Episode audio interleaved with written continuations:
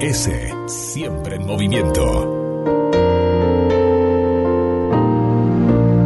Tu radio siempre está.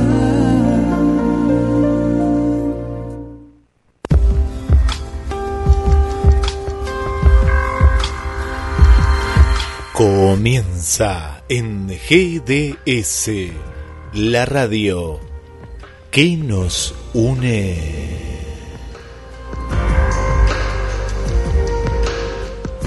Hablemos de salud entre el almuerzo y la siesta.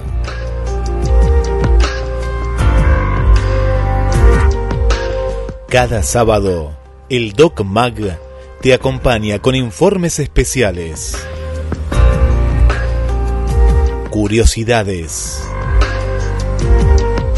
entrevistas, muy buena música y tu mejor compañía. Le damos la bienvenida al conductor y creador del programa, con todos ustedes, el Doc Mag. Bienvenidos a Hablemos de Salud. Entre el almuerzo y la siesta, la propuesta de cada sábado en el cual todos aprenderemos un poco más de salud, bienestar y calidad de vida. Relacionado con el COVID-19 y la vacunación, en especial aquí en Argentina, el, el foco o la atención estaría en la vacunación de niños entre 3 y 11 años. Como hemos mencionado en el programa de la semana pasada, este es un tema muy sensible debido a que, eh, según dicen que están los estudios que mostrarían que los niños de esta edad no hay riesgo que reciban eh, la dosis de la vacuna contra el COVID-19. Por otro lado, eh, hay información que parecería que no están concluidos este, los estudios, especialmente relacionados con la fase de ensayos, la fase 3, mm, para poder este, comprobar si una eh, vacuna es segura y efectiva, en este caso contra el COVID-19. En el programa anterior también eh, sugerimos a los padres que dentro de lo posible esperen un poco a ver que se aclare el panorama, que haya un poquito más de luz al respecto en cuanto a vacunar a los niños contra el COVID-19 dentro de este rango etario. Lo que se está sugiriendo eh, a los padres que hagan una consulta al pediatra que atiende a sus niños eh, acerca de vacunar a sus hijos o no. Él podrá darle eh, la sugerencia y la información fehaciente que necesitan saber los padres para poder eh, evaluar la situación y de ahí tomar la decisión si vacunar a los niños o no.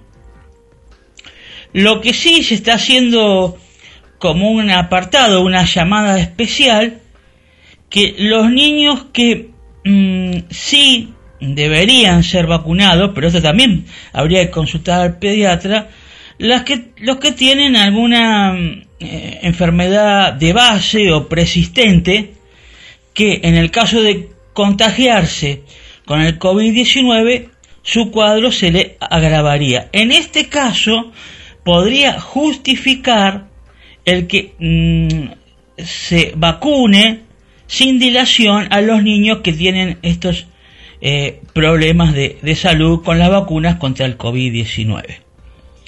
Pero todo esto tiene que ver una información, consulta al pediatra, a profesionales de la salud, y en base a eso los padres tomarían la decisión eh, de vacunar a sus hijos contra el COVID-19 o no.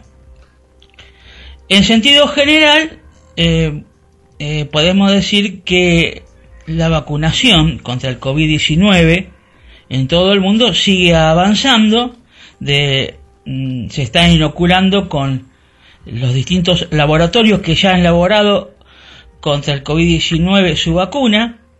Hay algunas idas y vueltas en algunos casos, de que puede ser algunos casos este, de alguna reacción, quizás alguna reacción eh, también severa o, que presentan alguna complicación para la salud, pero aún así eh, lo que se sigue sopesando es lo que venimos diciendo hace mucho tiempo en nuestro programa, eh, lo que se pone en la balanza, riesgo-beneficio.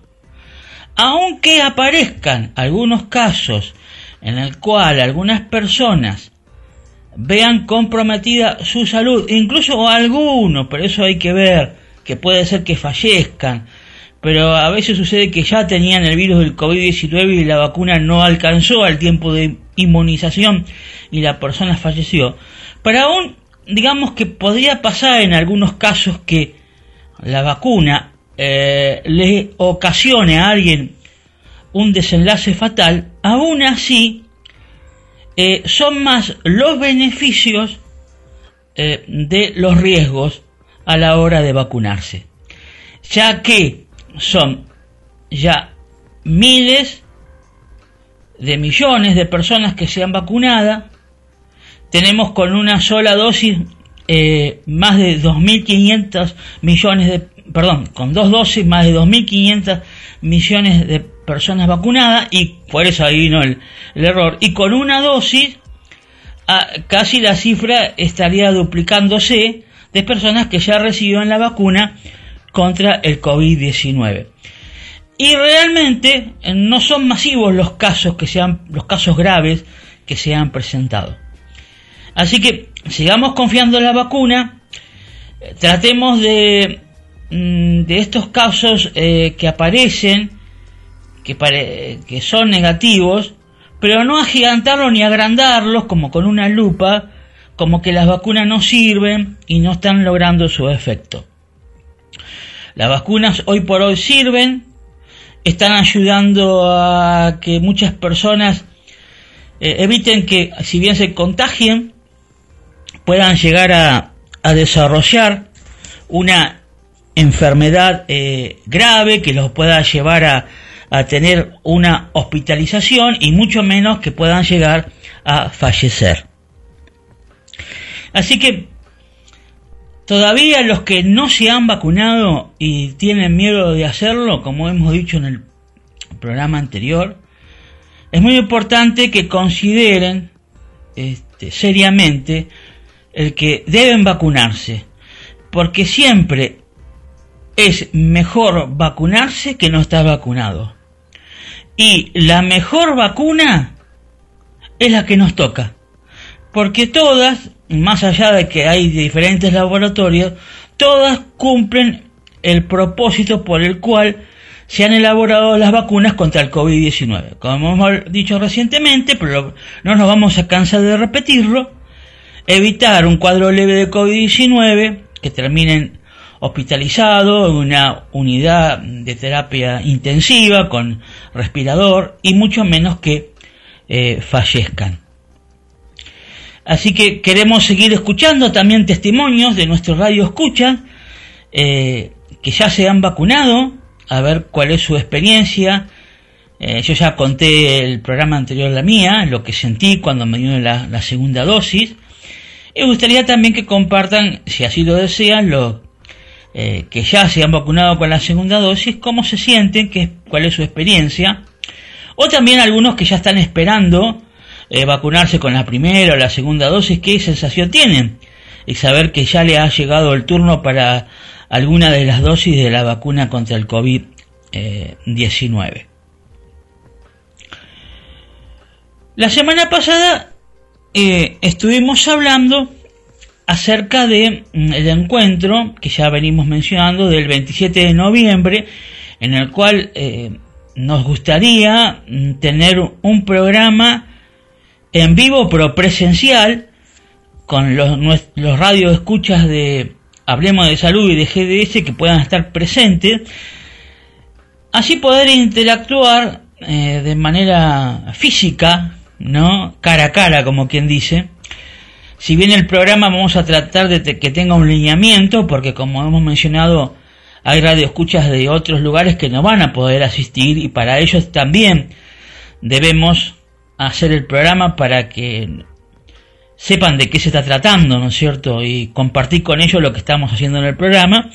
Pero sí va, la idea es que sea un programa eh, eh, más como quien dice distendido,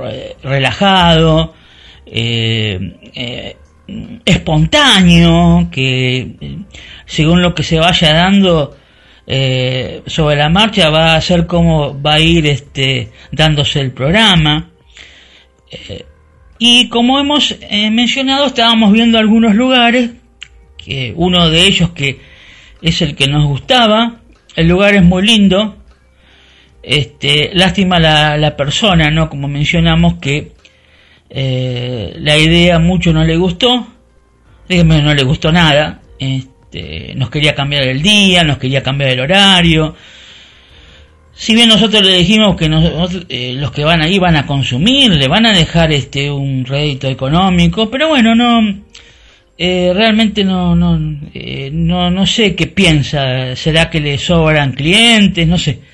entonces decidimos aquí con Guillermo San Martino de eso descartarlo lamentablemente, pero estamos en la búsqueda de hacerlo en otro lugar, que lo vamos a encontrar. Pero mientras tanto, queremos saber de los radios escucha, y esto se lo, se lo pedimos, se lo queremos solicitar por favor, aquellos que ya sepan que pueden asistir el sábado 27 de noviembre, va a ser dentro del horario del programa, quizás convoquemos un poquito antes, a las 13 horas. Eh, va, la idea es que sea en un lugar que, bueno, que podamos consumir algo, almorzar, y si hay algo para tomar café, porque quizás alguno no quiere almorzar, sería ideal, pero a veces encontrar las dos cosas medio imposible, o quizás encontrar algún lugar que nos hagan un menú o, un par de menús fijos a un precio accesible, que le, iba a estar castigado, porque se hizo un poco, ¿no? Que la semana pasada nos empezó a hablar del partido de River acá, esto y aquello del pobre Boca que hace años que está buscando un equipo y no lo encuentra. No sé, oh. tan difícil encontrar un equipo. Lo deben tener muy escondido, no sé, en el subsuelo, porque Boca hace años que está buscando un equipo y, y encuentra algo, pero nunca algo definitivo que convenza, ¿no? Así que bueno, ahí alguien habló del equipo de sus amores que dice que no es fanático, menos mal. Eh, nada, tuvimos una, charla distendida eh, pero digo, ¿por qué no aprovechar ya que habla también de, de los partidos? Es como quien dice un, un buen observador de las estrategias y de la jugada. ¿Por qué no ponerlo como también comentarista deportivo? Así que le vamos a pedir que nos haga un análisis acerca de los partidos de que eh, ha estado jugando Argentina, si tuvo oportunidad de verlos, y también de algún otro equipo.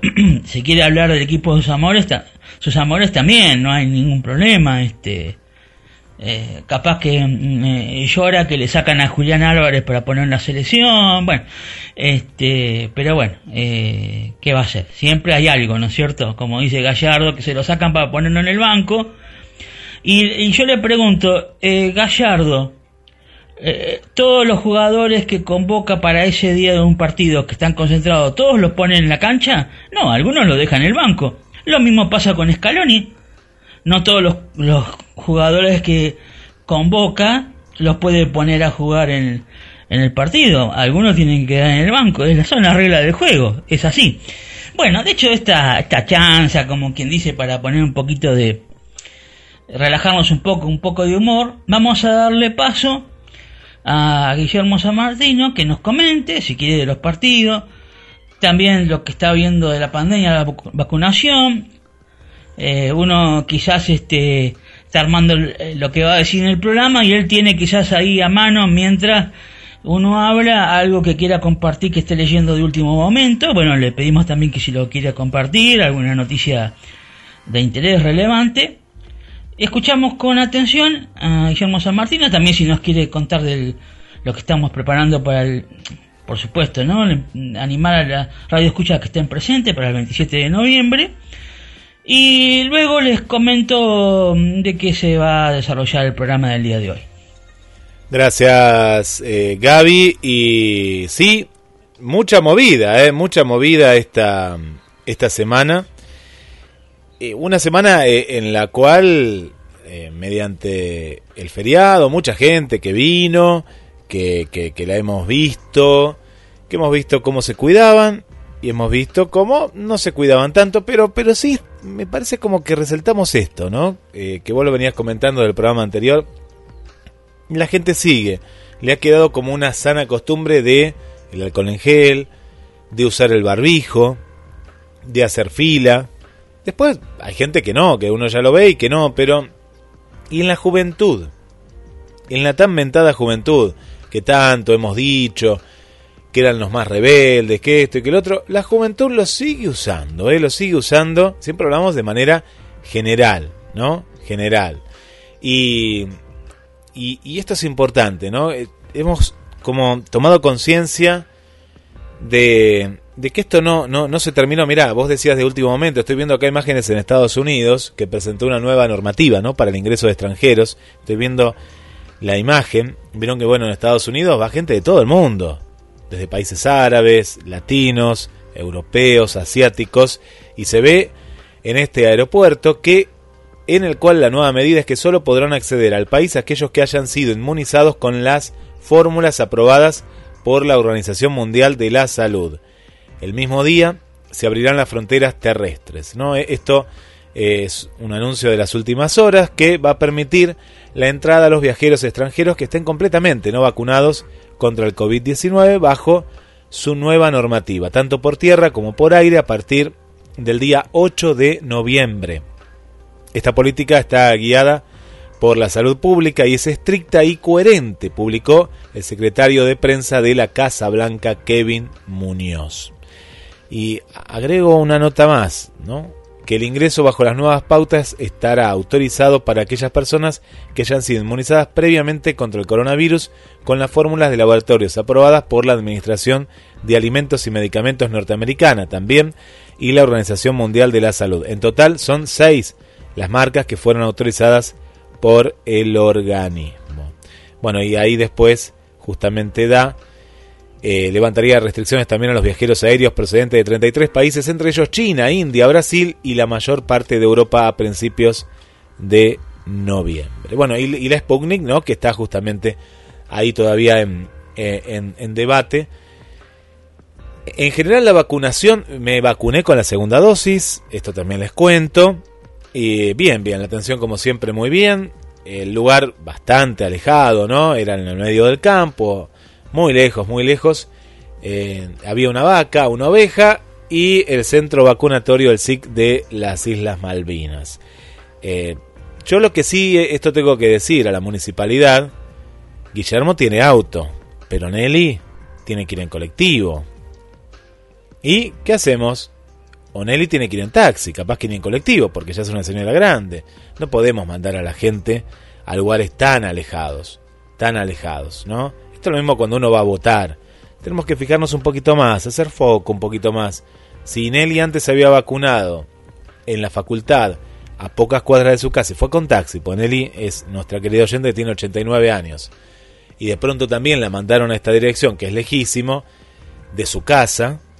Y no está bien, no está bien porque hay otros vacunatorios más cerca. Así que estemos atentos en los pequeños detalles. A mí no me importa porque yo soy joven, y puedo acercarme y tengo el medio también. Y si no lo tendría me tomaría un colectivo, pero hay gente que no. Entonces estemos atentos. Si vemos una edad avanzada, bueno, supongamos que le tenemos que dar un lugar más cerca.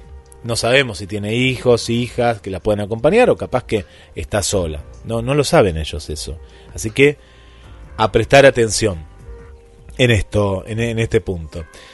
Bueno, por el lado deportivo, por el lado deportivo, bien Argentina. Eh, no, no soy muy fanático del fútbol. No, no, no. Como periodista, observo, veo un poco, pero te cuento que eh, estaba viendo una serie muy atrapante de, de policial. Y cuando vi que el primer partido de Argentina ya ganaba 3 a 0, dije, ya está, partido cerrado, listo, a otra cosa. Y me puse a ver la serie y después vi el resumen. Lo mismo hice hace unos días con el tema del partido el jueves del partido de Argentina con Perú. Da tanta seguridad de Argentina que ya no se sufre. Ojalá que esto siga, ¿no? Por un tiempo más hacia el Mundial, ¿no? Porque el argentino es muy ansioso. Está muy complicado Uruguay, ni que hablar que Perú, eh, Colombia ahí, a los tumbos. Y bueno, Argentina y Brasil es como que están a otro nivel. Y es así, se lo ve en el juego, eh, se lo ven los jugadores y en la confianza que agarró Argentina después de la, de la Copa América y ganarle nada más y nada menos que, que al equipo de Brasil, ¿no? Que es otro de los grandes candidatos. Y me preocupa Uruguay, ¿eh? me preocupa mucho Uruguay, me preocupa mucho Uruguay. Bueno, volviendo desde lo deportivo a lo local, eh, se está terminando de a poco, ¿no? El ciclo lectivo, quedan pocos meses. Y, y, bueno, vamos camino a una temporada que viendo, por eso quería acotar también con esta noticia, ¿no? Aquellos que tienen el poder adquisitivo y que querían viajar a otros países, incluido Estados Unidos, no lo van a hacer esta temporada. Por lo menos esta no, la próxima capaz que sí. Muchos van a venir a la costa atlántica. No digo solo Mar del Plata, costa atlántica, ¿no? En general, en general costa atlántica.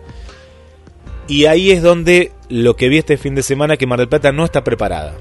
No está preparada. ¿Y a qué voy con esto? Eh, en, en, locales, en vez de contratar a más gente, de manera por el fin de semana, ¿no? Provisoria, con un contrato por fin de semana nada más, eh, no, no se la contrató. Entonces de, pronto hay más espera, la gente se impacienta, la gente ya se saca el barbijo y todavía no, no empezó a consumir ni nada. Y, y, los lugares se llenan de gente, ¿por qué? Porque la, la atención es lenta. Bueno, esto es un solo ejemplo de lo que puede pasar en, en todos los rubros, ¿no?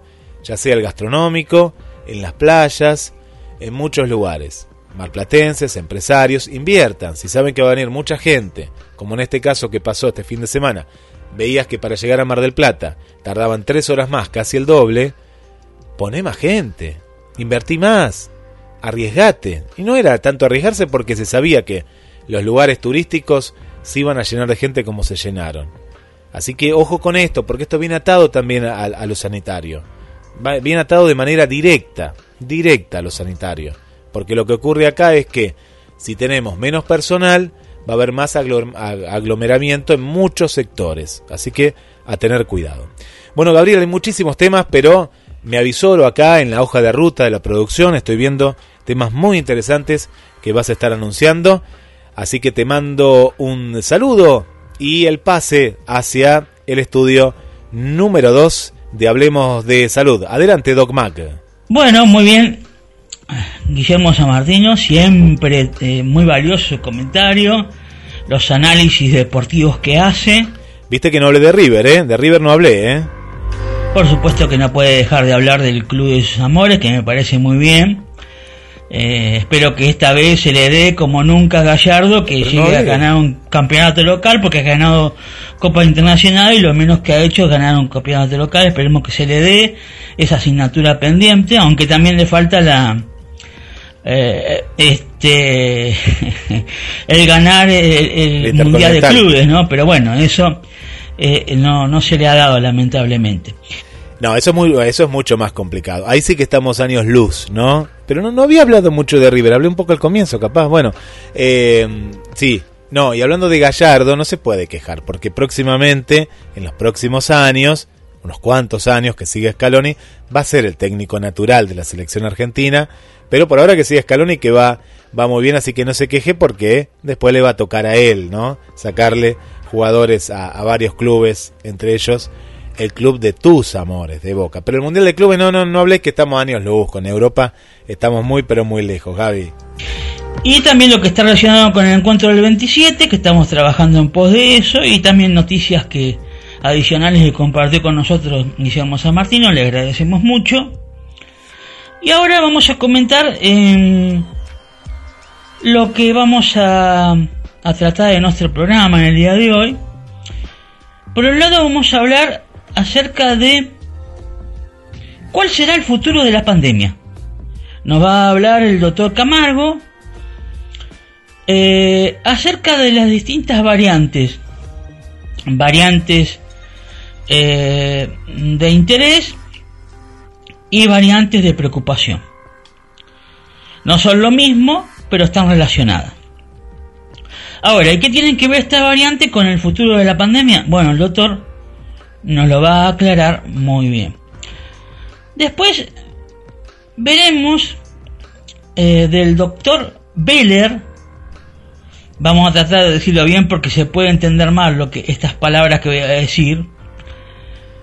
Eh, puede ser que haya alarma mundial por el uso de antenas 5G que puedan causar daño a la salud. Bueno, prestemos atención a lo, luego lo que nos va a decir el doctor Beller al respecto. Y también vamos a compartir una receta muy saludable, de algo muy fácil, sencillo y rico, mm, que si alguien lo quiere elaborar, yo soy materia dispuesta a querer probarlo. Aunque yo también la puedo hacer, porque no, no es tan difícil, pero bueno, capaz, ¿no?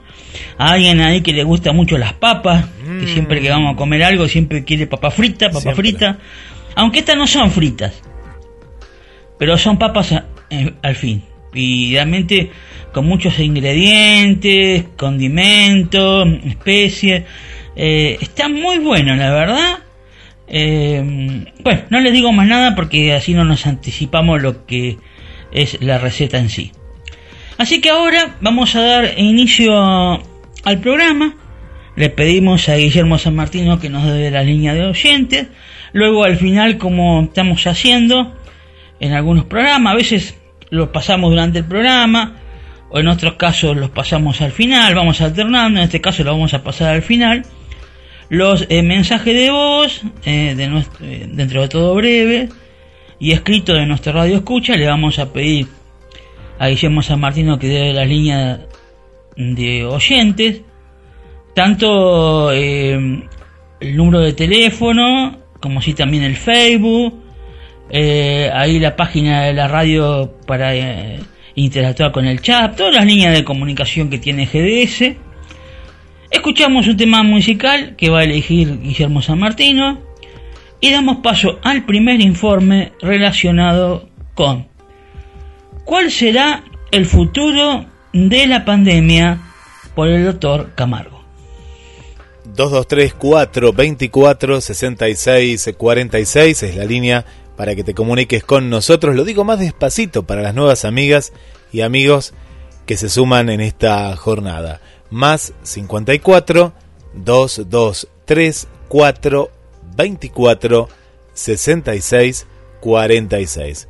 Mensajes de voz, los recibimos. Mensajes de texto, también los recibimos. Pero nos gusta escuchar las voces, ¿eh? Nos gusta, nos gusta. Así que esperamos eh, los, los diferentes mensajes. También, como bien decías Gaby, mensajes a la radio, ese chat interactivo que tenemos con las amigas y amigos de Hablemos de Salud con el Doc Mag. Y también estamos en Facebook, en GDS Radio, Gabriel MGA. Deja tus comentarios y desde dónde nos estás escuchando. Celebramos este fin de semana el Día de la Madre, Día de, de la Familia en la República Argentina. Y Camilo VI nos canta un tema precioso, Madre.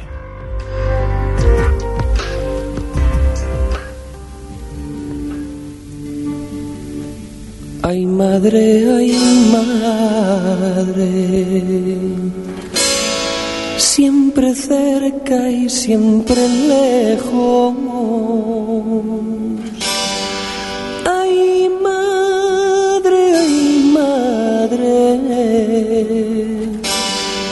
No te olvido porque te quiero. Te hablo como amigo. Yo no tengo a quien darle el cariño que desde niño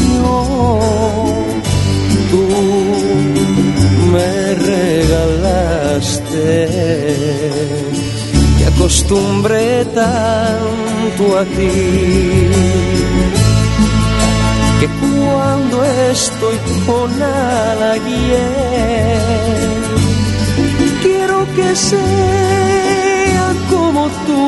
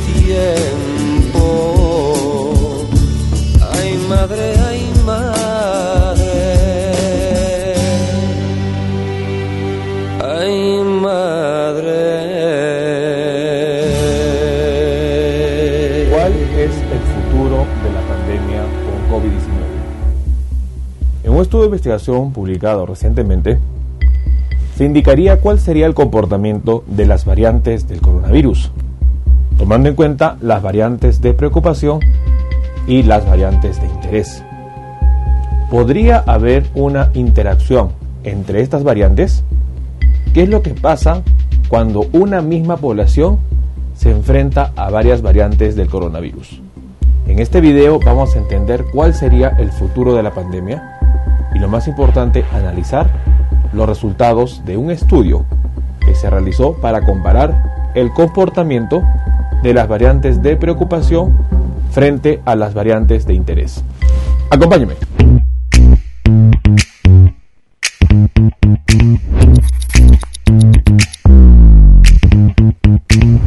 Quien los saluda es el doctor Luis Antonio Camargo.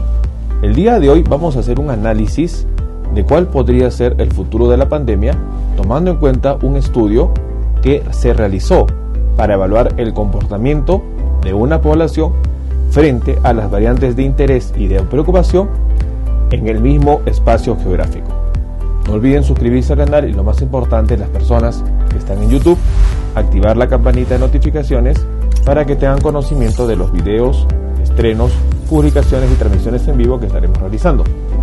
Asimismo, los invitamos a que nos acompañen en las distintas redes sociales. Bueno, hoy en día es una de las preguntas muy importantes que todas las personas se hacen. ¿Cuándo volveremos a la nueva normalidad? ¿Cuándo se acabará la pandemia? ¿Qué es lo que va a suceder en los próximos meses? Son preguntas importantes que cualquiera en este tiempo de pandemia se haría, dado que ya vamos más de un año y medio frente a la pandemia por COVID-19, la cual fue declarada el 11 de marzo de 2020, y hasta la fecha vemos que incrementa, disminuyen los casos, vuelven a incrementar, aparecen las variantes, las vacunas pierden eficacia y no sabremos qué pasa. Es importante entender que dada la presencia de las variantes del coronavirus, la OMS el 31 de mayo habría dado una clasificación de las variantes dándoles dos grupos, variantes de preocupación y variantes de interés. Dentro de ello, la última variante que ha sido nombrada ha sido la variante MU, la B1621 detectada en enero 2021 en Colombia. Y a partir de ese momento han ido conociéndose más características de esta variante. Sin embargo, ¿Qué es lo que va a pasar con la pandemia? Para entender este punto es necesario analizar investigaciones que se han realizado. El 20 de septiembre de 2021 se habría publicado un trabajo que todavía se encuentra en condición de preimpresión, en donde se indicaría el análisis espacio-temporal ilumina la ventaja competitiva de la variante preocupante del SARS-CoV-2 sobre la variante de interés. El trabajo de investigación habría realizado, se habría realizado en Estados Unidos y habría comparado la variante alfa con la variante iota. El trabajo se realizó en Estados Unidos y tuvo como objetivo comparar cuál es el comportamiento de una población frente a dos variantes del coronavirus. Por un lado, una variante de preocupación, como es la variante alfa, y por otro lado una variante de interés como es la variante iota. La variante alfa, la B117, la variante iota, la B1526. En el trabajo de investigación se analizó cómo el comportamiento de las variantes al interactuar conjuntamente hubo una predominancia por las variantes de preocupación, es decir, la variante alfa predominó sobre la variante iota. En ese estudio, los investigadores exploraron cómo las variantes del SARS-CoV-2 circularon juntas, es decir, la alfa y la iota, en el área de Nueva York, entre diciembre 2020 y abril 2021. Con este fin, se utilizaron los datos de las variantes en cuanto a ubicación geográfica, propagación temporal y sobre todo propagación espacial del virus, analizando los mapas de contagios. Recordemos que la variante alfa surgió a fines de 2020 y se encontró que tenía una transmisión y capacidad de escape inmunológico significativamente más alto.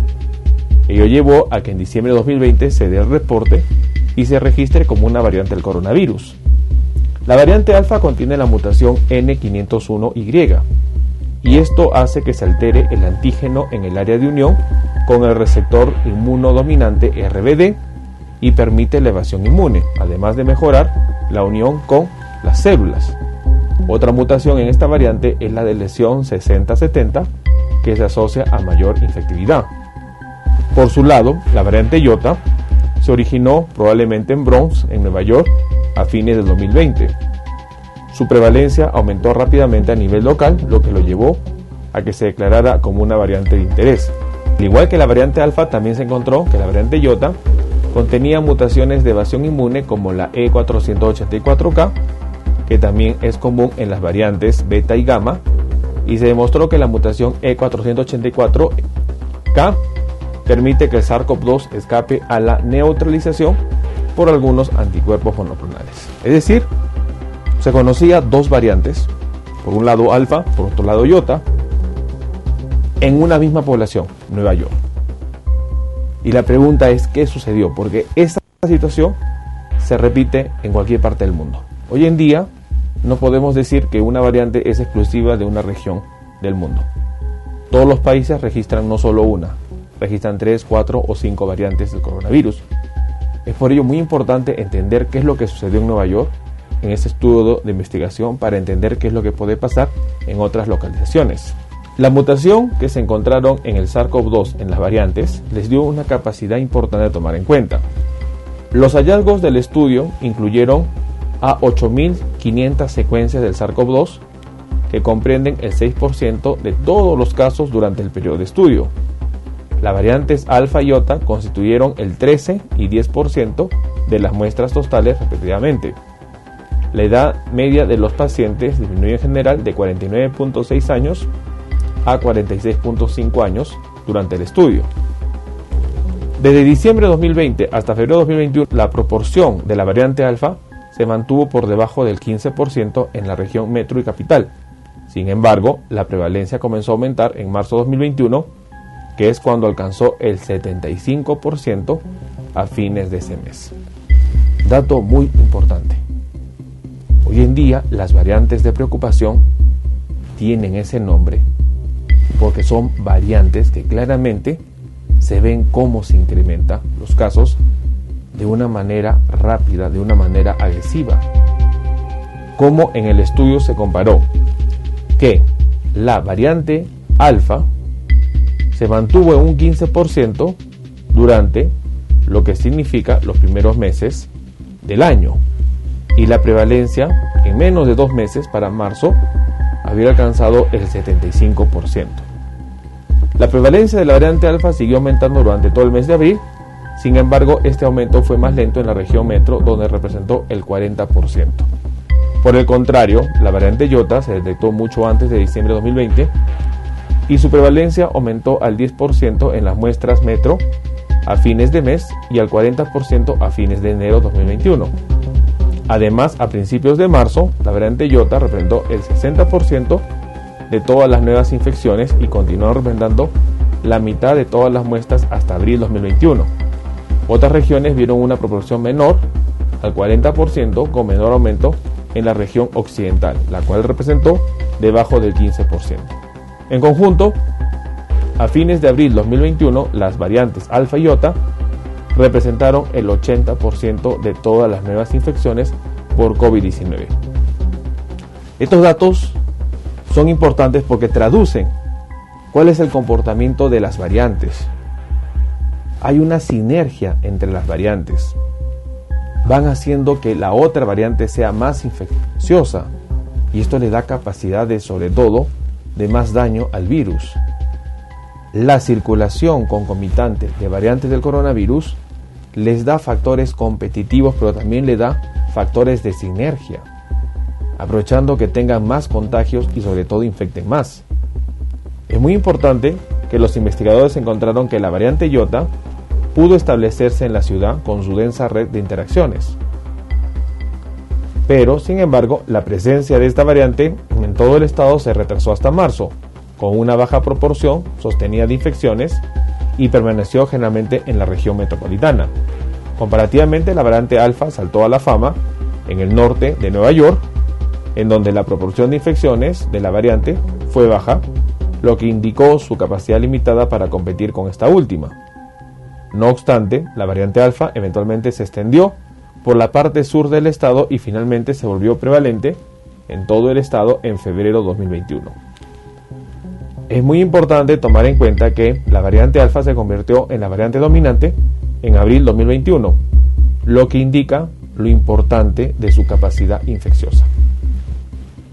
Es importante entender que en un momento la presencia de dos variantes hace que haya una competencia, en donde una variante puede detener el avance de la otra, pero sin embargo, en las variantes de preocupación, ello sirve para que se adapten y para que muten y para que tengan una mayor capacidad infecciosa.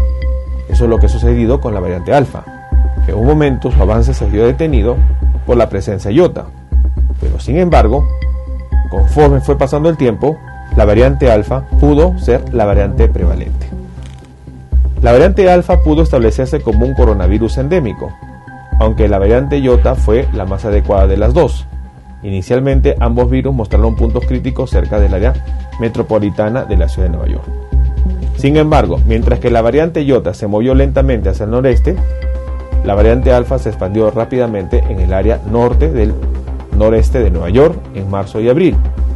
La dirección de propagación cambió desde el sureste hasta el noreste en abril, lo que indica la contribución de la extensa y transmisión rápida de la variante alfa en la parte occidental del estado. Los grupos de infección también mostraron un cambio de las variantes no alfa y no iota a la variante iota y finalmente a la variante alfa en diciembre de 2020 y abril 2021. Es muy importante entonces cómo se va adaptando las variantes para poder ser más predominantes. Estos datos son muy importantes porque nos van a indicar cuál va a ser el futuro de la pandemia.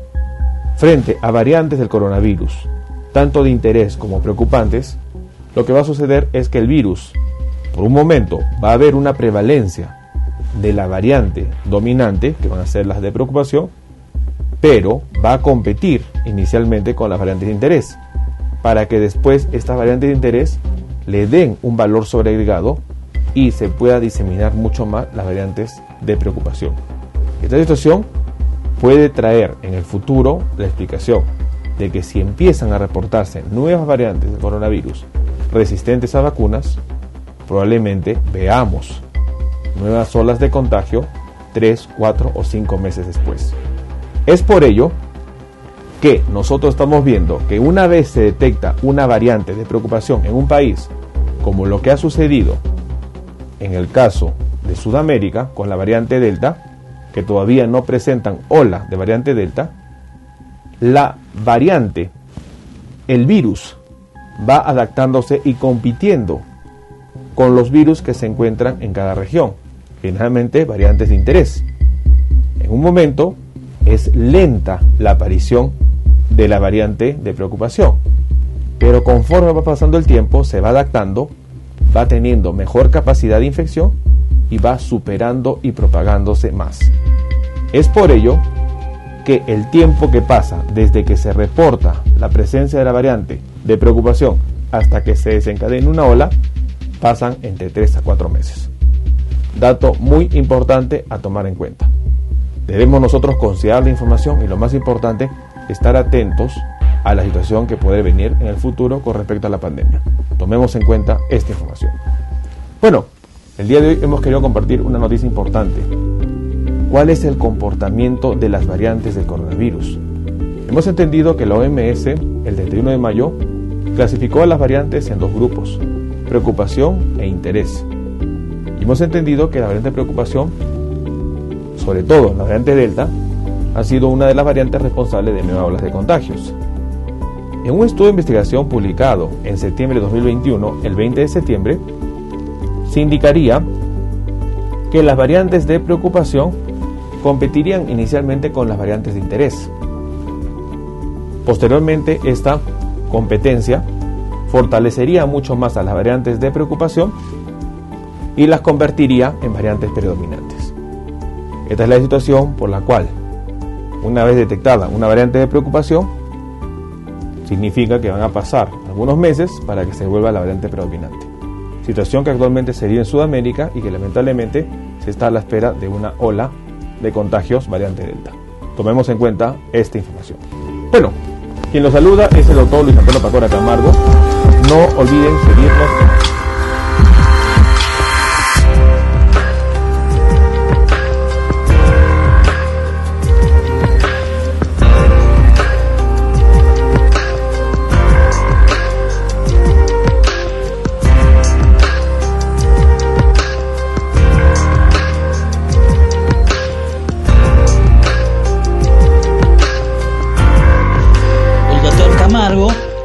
habló acerca de cuál será el futuro de la pandemia en vista de las distintas variantes, ya sea mm, de interés o de preocupación, que podría llegar a suceder que entre las distintas variantes que hay se fusionen, se potencien y suceda que se fortalezca más el, el virus del COVID-19. Pero eso, si bien hay datos que mostrarían que es así, pero no queremos adelantando, adelantarnos lo que va a ser el futuro, porque uno no sabe, quizás en algún momento el virus se debilita y empieza a perder, fuerza y bueno, que es lo que todos estamos esperando. Pero por lo menos eh, queríamos compartir esta información para que nuestros radioescuchas estén al tanto acerca de cómo interactúan las variantes del COVID-19, tanto la de interés como la de preocupación.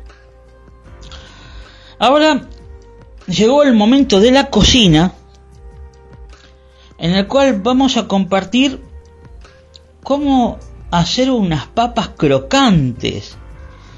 Previo a un tema musical, a ver el director de la radio, locutor, editor, este, Guillermo Samartino, también operador, le vamos a pedir que eh, nos pueda compartir un tema musical.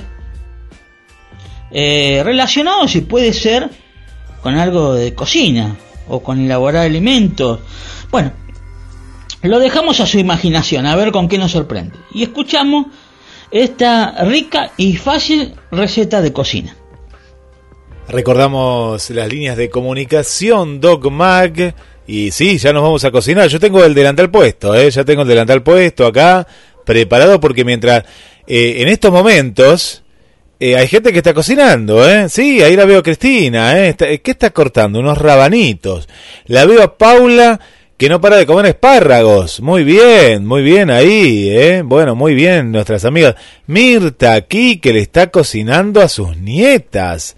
Muy bien, muy bien, qué bueno, qué bueno, qué bueno.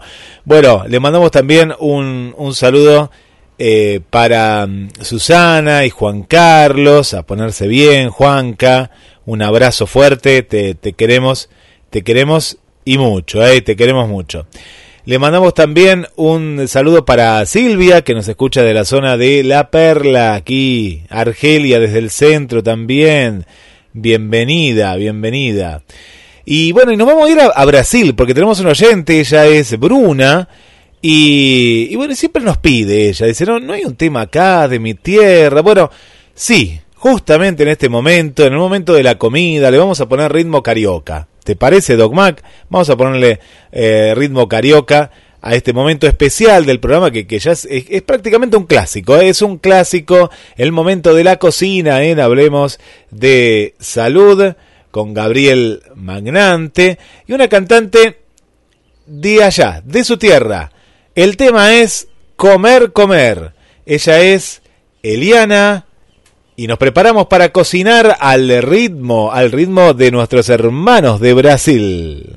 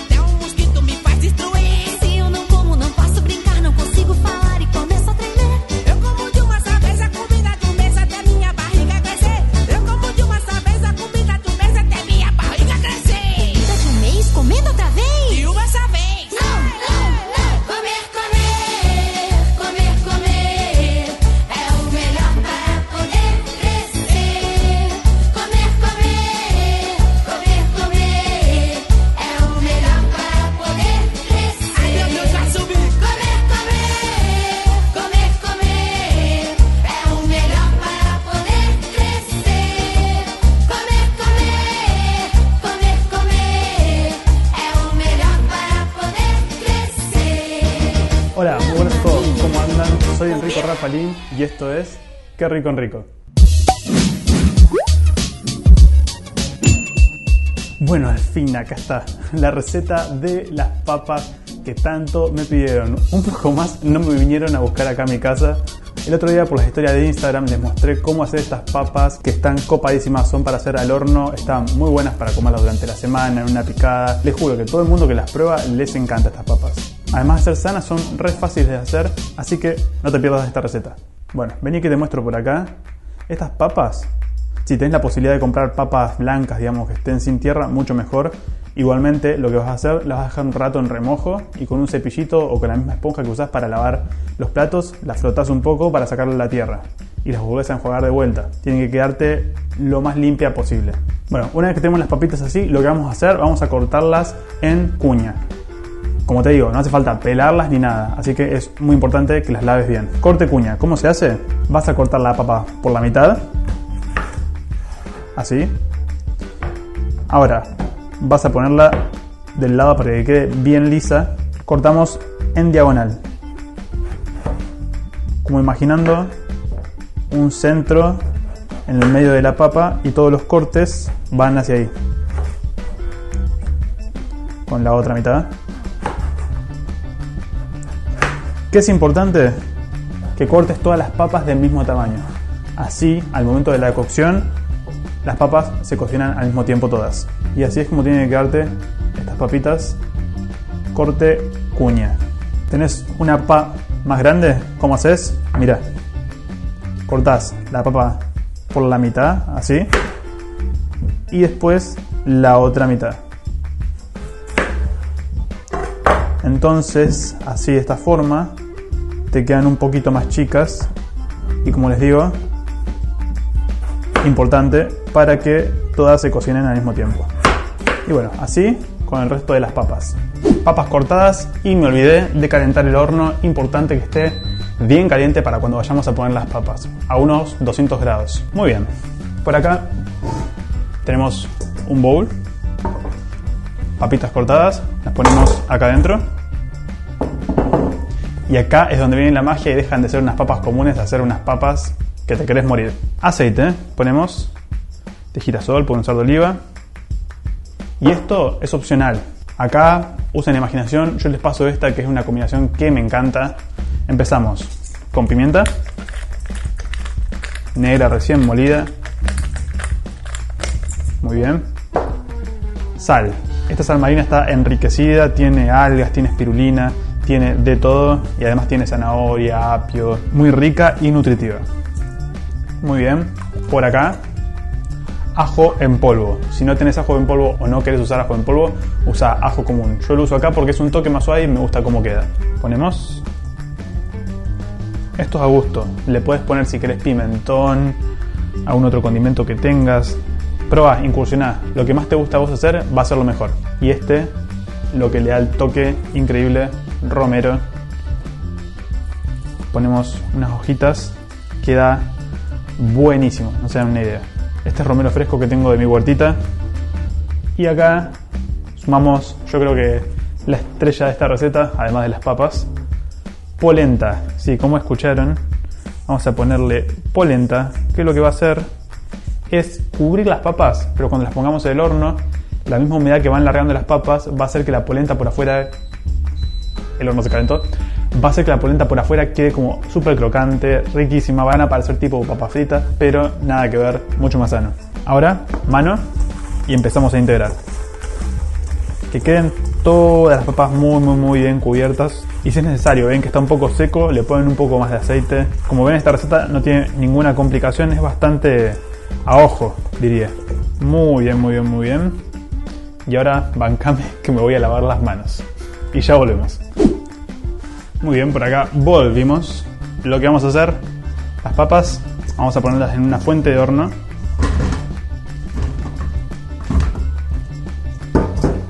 Y acá, ¿qué es importante? Que las papas no estén muy amontonadas. Porque si las amontonamos mucho, si empezamos a hacer como capas de papa, lo que va a pasar es que las de abajo se van a empezar a como cocinar como al vapor, digamos, y entonces no van a quedar crocantes. Entonces usen una fuente donde entren bien cómodas todas las papas. Ya estoy viendo cómo va a quedar de increíble esto. Las llevamos al horno y después a la mitad de la cocción las vamos a dar vuelta. Lo que van a hacer con una espátula las van moviendo. Si no se mueven es porque todavía les falta un poquito más de ese lado. Llegamos al horno. Miren cómo ya están estas por acá.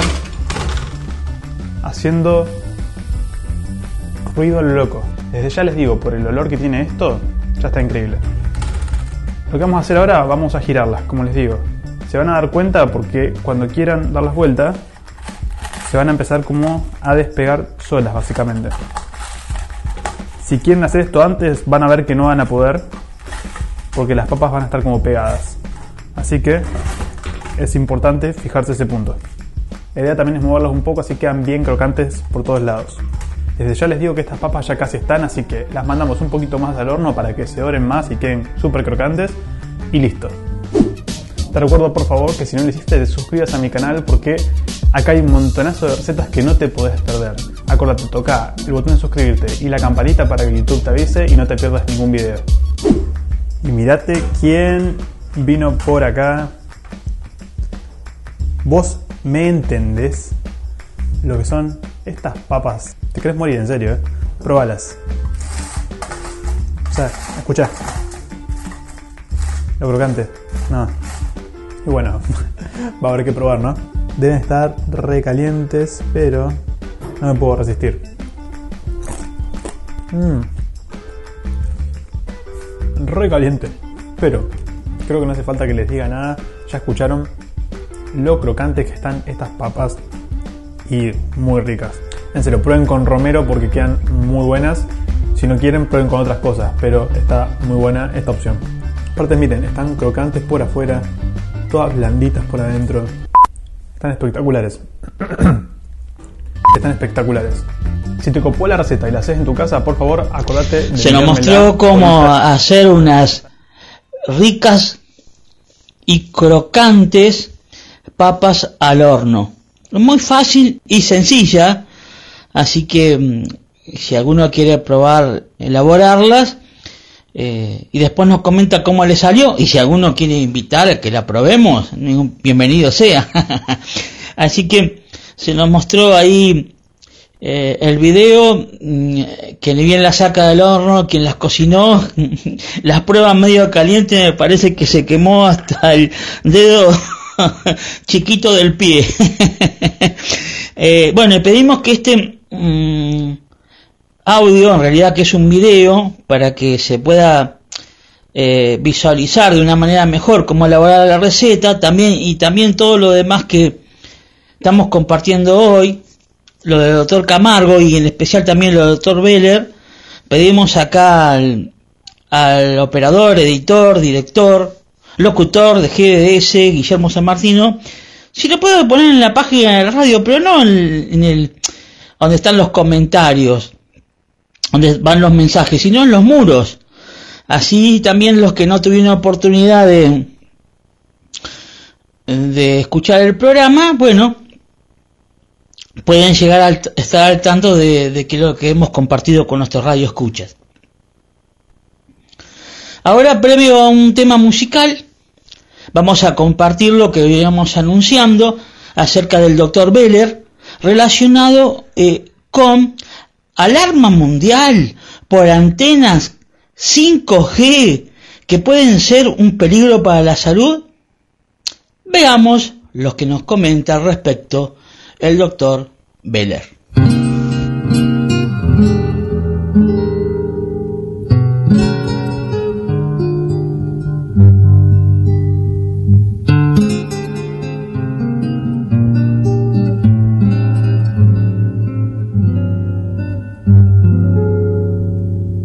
Madre canta su canción de cuna, en fuego y luna por mí solicitada. Hay un hado en su voz, una congoja, una hoja del árbol desgarrado.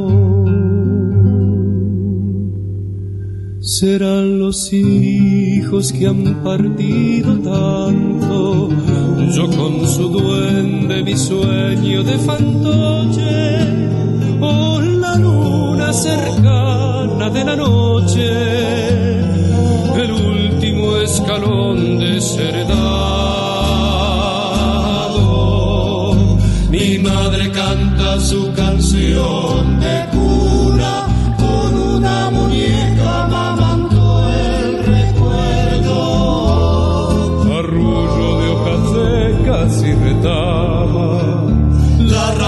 brincadeira.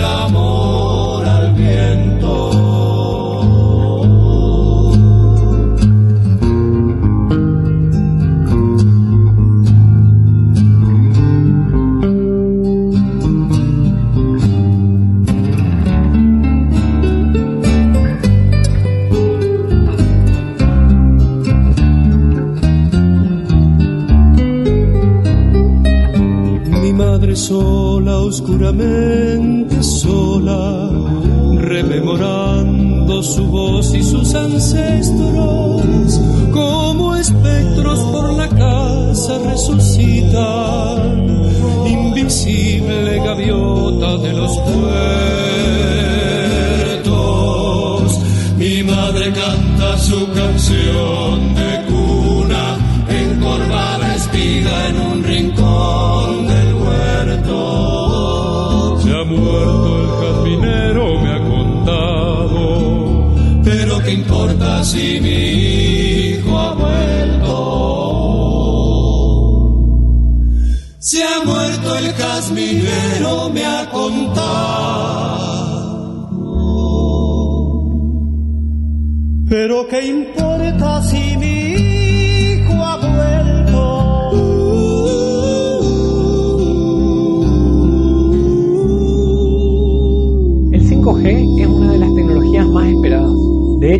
muchos países se está empezando a hacer la transición entre el 5G y el 4G. Enseguida te voy a explicar de qué se trata el 1G, 2G, 3G, 4G y el 5G en lo que tiene que ver con la velocidad del Internet y cómo podría cambiar nuestra vida desde todo punto de vista. Sin embargo, muchos organismos internacionales están sumamente preocupados y lo han clasificado como un carcinógeno tipo 2B. Carcinógeno quiere decir cáncer y 2B, según la Agencia Internacional para la Investigación contra el Cáncer, quiere decir que es posible que cause cáncer. Esto tiene que ser entendido desde el punto de vista de la investigación. No debe ser utilizada esta información para generar falsas noticias. Acá te voy a contar la verdad después de haber hablado con expertos, con colegas míos que me explicaron sobre el 5G y sobre todo lo que dicen las autoridades como la Comisión Internacional para la Protección de la Radiación No Ionizante, la OMS o incluso el CARS. Te voy a contar toda la evidencia, más de 25.000 estudios fueron recabados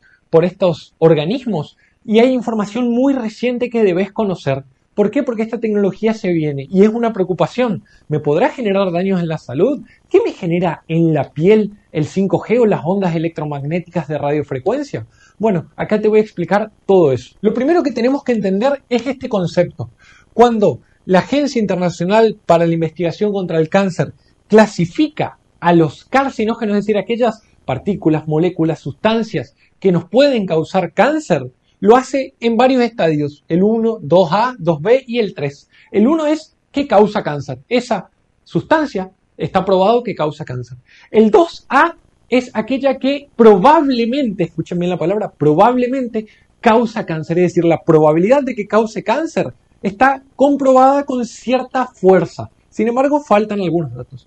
El 2B que incluye más de 300 sustancias, moléculas, etcétera, que incluye aloe vera, a ciertos antibióticos como el metronidazol, a ciertos fármacos como el fenobarbital, e incluso antes incluía hasta el café y hasta las verduras al escabeche, por ejemplo, actualmente están en una categoría 2B, al igual que la radiación ionizante, no ionizante, perdón, las ondas electromagnéticas que utilizan el Internet, el 4G, el 5G, etc. 2B quiere decir que es posible que cause cáncer. Y acá tienen que entender dos cosas. Uno, ¿cuándo, causa, ¿cuándo podría causar cáncer y cuándo no?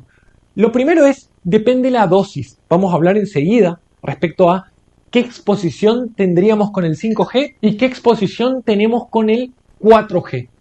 Sin embargo, que, que sea posible que cause cáncer quiere decir que hay ciertos estudios que tienen errores metodológicos, que no tienen fuerza, que no ha sido posible comprobar que la exposición, en este caso a las ondas de radiofrecuencia, que son aquellas que utiliza el 5G, causen cáncer, incluso en animales, incluso en, en la biología. Entonces, hay una posibilidad, pero cuando hablamos de 5G, de 4G, de 3G, tiene que ver mucho la exposición que tengamos. Enseguida les voy a explicar esto. Empezando por acá, las ventajas que tendría el 5G, fíjense, todo empezó hace algunas décadas con el 1G. El 1G nos permitía realizar llamadas de teléfono. Luego vino el 2G que nos permitía enviar mensajes de texto. El 3G nos permitió ingresar a Internet, ingresar a ciertas páginas. ¿Se acuerdan que era muy lento? El 4G nos permitió la banda ancha.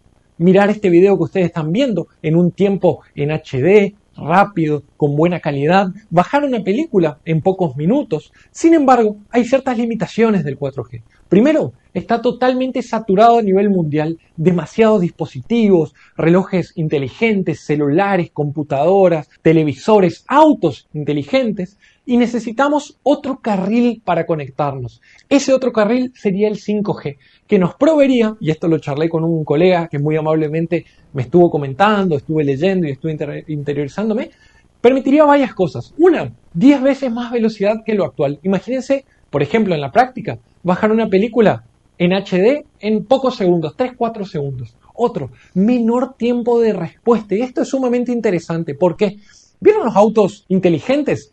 O, por ejemplo, las cirugías realizadas a través de robots o a través de distancia. Bueno, el tiempo de respuesta entre esos mecanismos, entre esas máquinas, el ser humano y demás, en el 4G es de más o menos 20 a 30 milisegundos. Con el 5G la respuesta a un cambio ocurriría en un milisegundo. Les doy un ejemplo.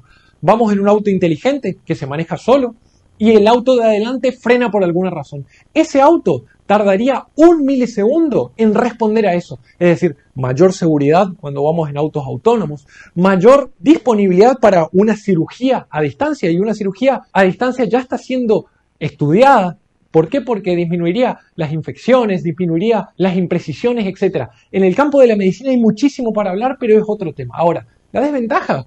Suena raro que sea posible que genere cáncer. Entonces tenemos que hablar un poco más y tenemos que llegar acá. Las ventajas son innúmeras, sin duda. Nos cambiaría la vida, nos mejoraría la vida. Pero las desventajas pueden generar cáncer y vamos también a discutir un poco sobre el aspecto psicológico del estar totalmente atados a las redes, siempre a dispositivos, la depresión, la ansiedad, el estrés, etc. Fíjense, todos estos organismos son organismos sumamente reconocidos y han sacado varias directrices que las han estado actualizando. Por ejemplo, la Comisión Internacional para la Protección de la Radiación No Ionizante es una comisión que establece los límites seguros de esta radiación. Y lo que dicen ellos es, tanto con el 4G como con el advenimiento del 5G, no cambiará la cantidad de exposición que nosotros tengamos a las radiaciones ionizantes y se mantendrán aparentemente muy lejos de lo necesario para causar daño. Ahora, ¿qué daño está demostrado fehacientemente que causan las radiaciones ionizantes? Calor, cuando los, los tejidos, las células, se exponen a las radiaciones ion- eh, no ionizantes, perdón, radiaciones no ionizantes electromagnéticas, generan calor. Ahora, la frecuencia o la potencia que tenemos que tener o la exposición que tenemos que tener es muy, muy alta para generar este efecto. Sin embargo, lo dice la- el IARC, lo dice la OMS, la exposición dada por el 4G actualmente en los países que se están instalando 5G está muy por debajo de el límite de seguridad, es decir, está lejos de llegar al límite que es considerado seguro.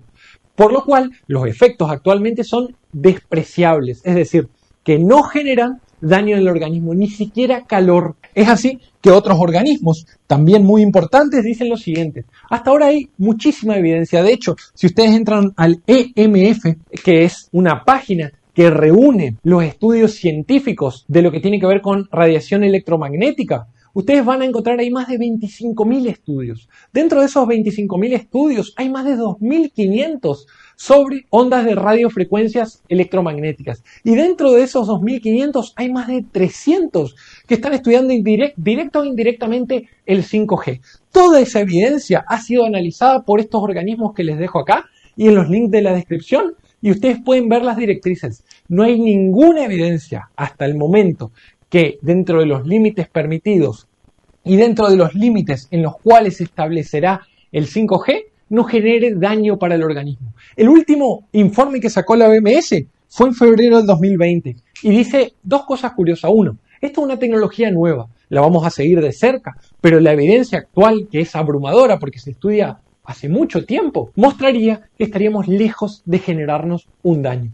Entonces, todos estos organismos cierran con lo siguiente. Dicen, el 5G es seguro y lo será siempre y cuando se mantengan los estándares de seguridad adecuados, es decir, la exposición no aumente.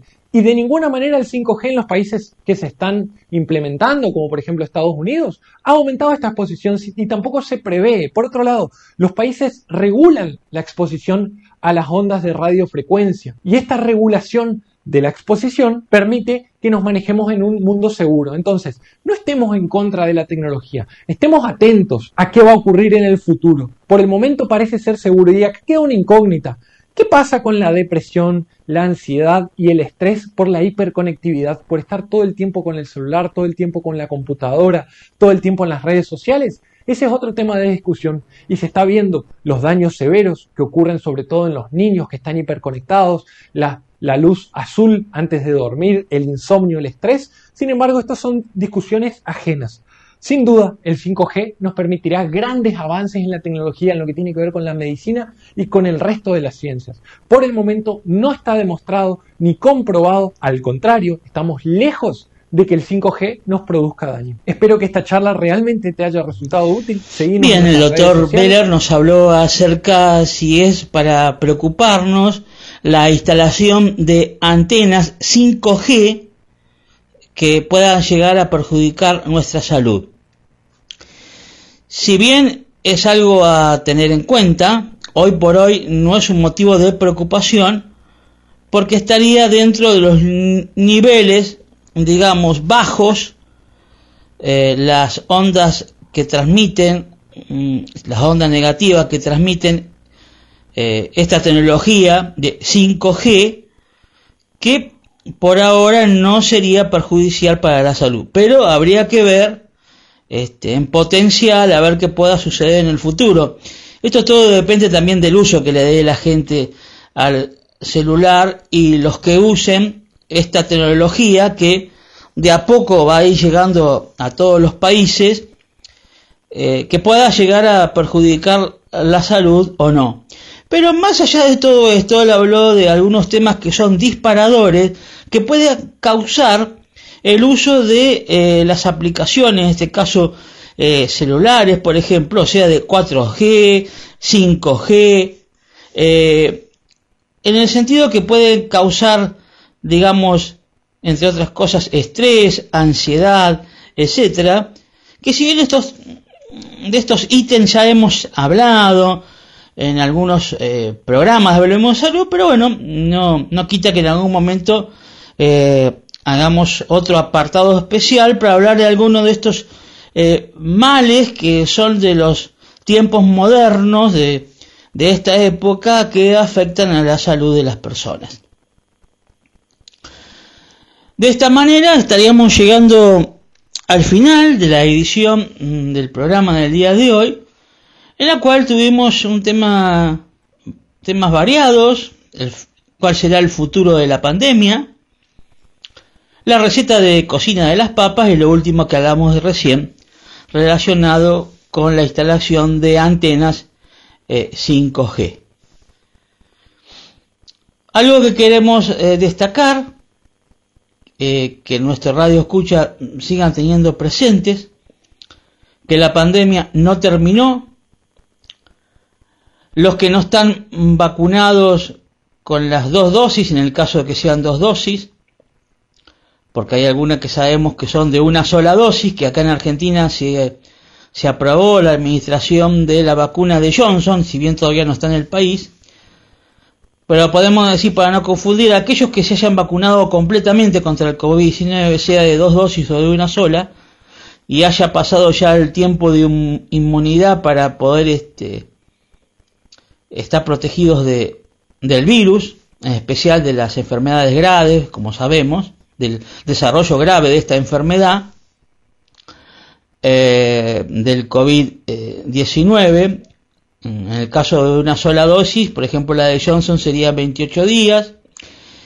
En el caso de las que son de una sola dosis, algunas eh, son 14 días, otras son 21 días. Pero una vez que ya hayan pasado la etapa que corresponde a cada una de las vacunas y uno ya tiene la inmunidad que se requiere para protegernos del COVID-19, aún así debemos eh, tener presente de no relajarnos, no bajar los brazos y seguir con las medidas de prevención. Más allá que los distintos gobiernos, como acá en Argentina, estén liberando todo, que hace menos de un mes no, prácticamente no se podía hacer nada y ahora se puede hacer todo. Así que queda en cada uno de nosotros este, el, si queremos seguir cuidando nuestra salud y la de otras personas. Esto no quiere decir que no tengamos apertura, que no salgamos, que no quizás disfrutemos, pero siempre con los recaudos y las precauciones que venimos tomando desde cuando se inició la pandemia. Que si no nos liberemos de golpe, ¿sí? Y mucho menos aquellos que todavía no están vacunados o no están completamente vacunados. Y los que están vacunados también deben protegerse, como ya lo hemos visto en nuestro programa. Mañana es un día muy especial relacionado con la familia, así que deseamos que mm, los que se junten con los recaudos del caso eh, tengan cuidado de no ser eh, en lugares cerrados mucha gente, distanciamiento prudencial entre uno y otro, y que la pasen bien, que disfruten en, en familia de un momento grato, eh, agradable, eh, que hace tanta falta en estos tiempos en el cual, bueno, por lo que ya sabemos, eh, se ha estado distanciado de la familia y los seres queridos. Con relación a esto vamos a pasar eh, un tema de eh, Pimpinela, querida amiga, muy lindo, muy emotivo, lo vamos a poner bien, que suena bien fuerte. Y quizás este, al director de la radio, del cual agradecemos toda su colaboración relacionado con la edición mm, eh, y puesta en, en el aire de Hablemos de Salud, quizás quiera añadir algún tema más que quiera elegir relacionado con este día de mañana, bueno, como no, con gusto será bienvenido lo, si tiene algún tema para, otro tema para compartir también. Y luego daremos paso a lo que hemos llamado el programa después del programa, relacionado con los mensajes de nuestros eh, radioescuchas que son siempre muy bienvenidos. Y mirando para el futuro con la meta, con el objetivo, aquellos que eh, quieren que esto se pueda llegar a plasmar y llevar a cabo, del encuentro del 27 de noviembre en un programa presencial en vivo de Hablemos de Salud con nuestros radioescuchas. Hasta el próximo sábado en Hablemos de Salud.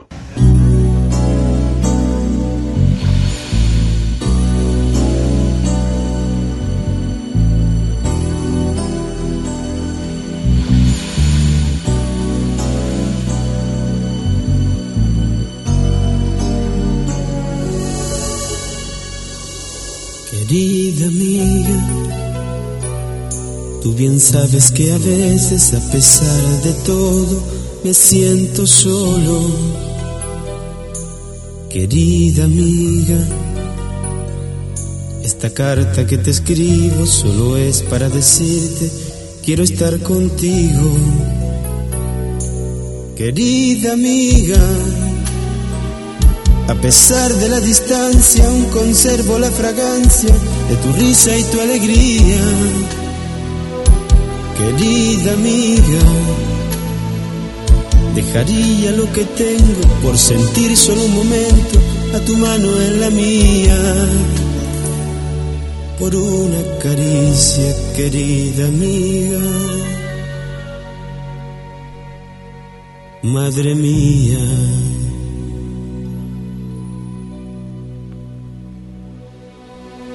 Madre, Hoy te recuerdo más que nunca y mi corazón te busca, madre. Te quiero hacer tantas preguntas, nada es fácil sin tu ayuda, madre. Porque tu vida fue en mi vida ese punto de llegada y de partida. Oh, oh, oh. Porque serás mientras yo viva el amor que no se olvida, madre. Porque a mi lado has sufrido cuando me has visto vencido, madre. Es tanto lo que yo te debo y nunca te he dicho te quiero.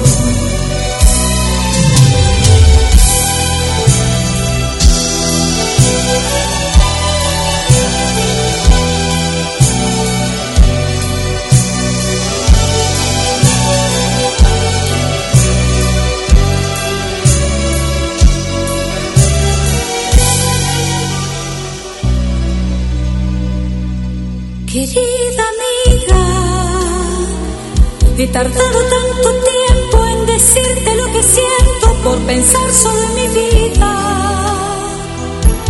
Querida amiga, cambiaría lo que tengo por estar solo un momento a tu lado en este día. Por una palabra, querida amiga. Madre mía.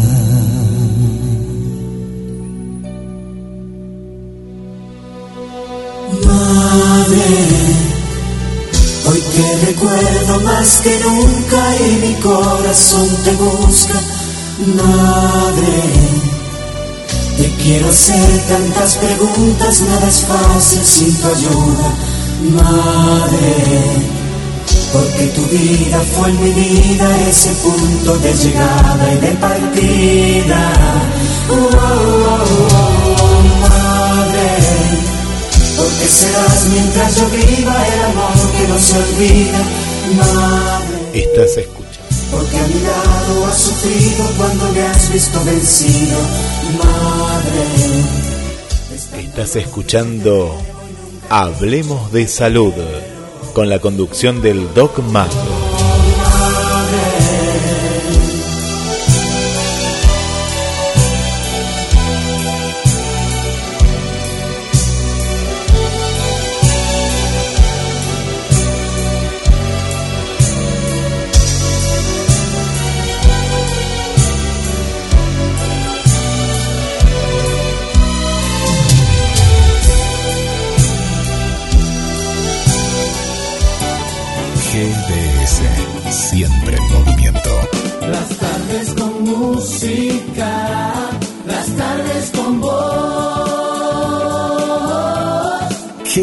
GDS, descarga nuestra app. Encontranos como GDS Radio.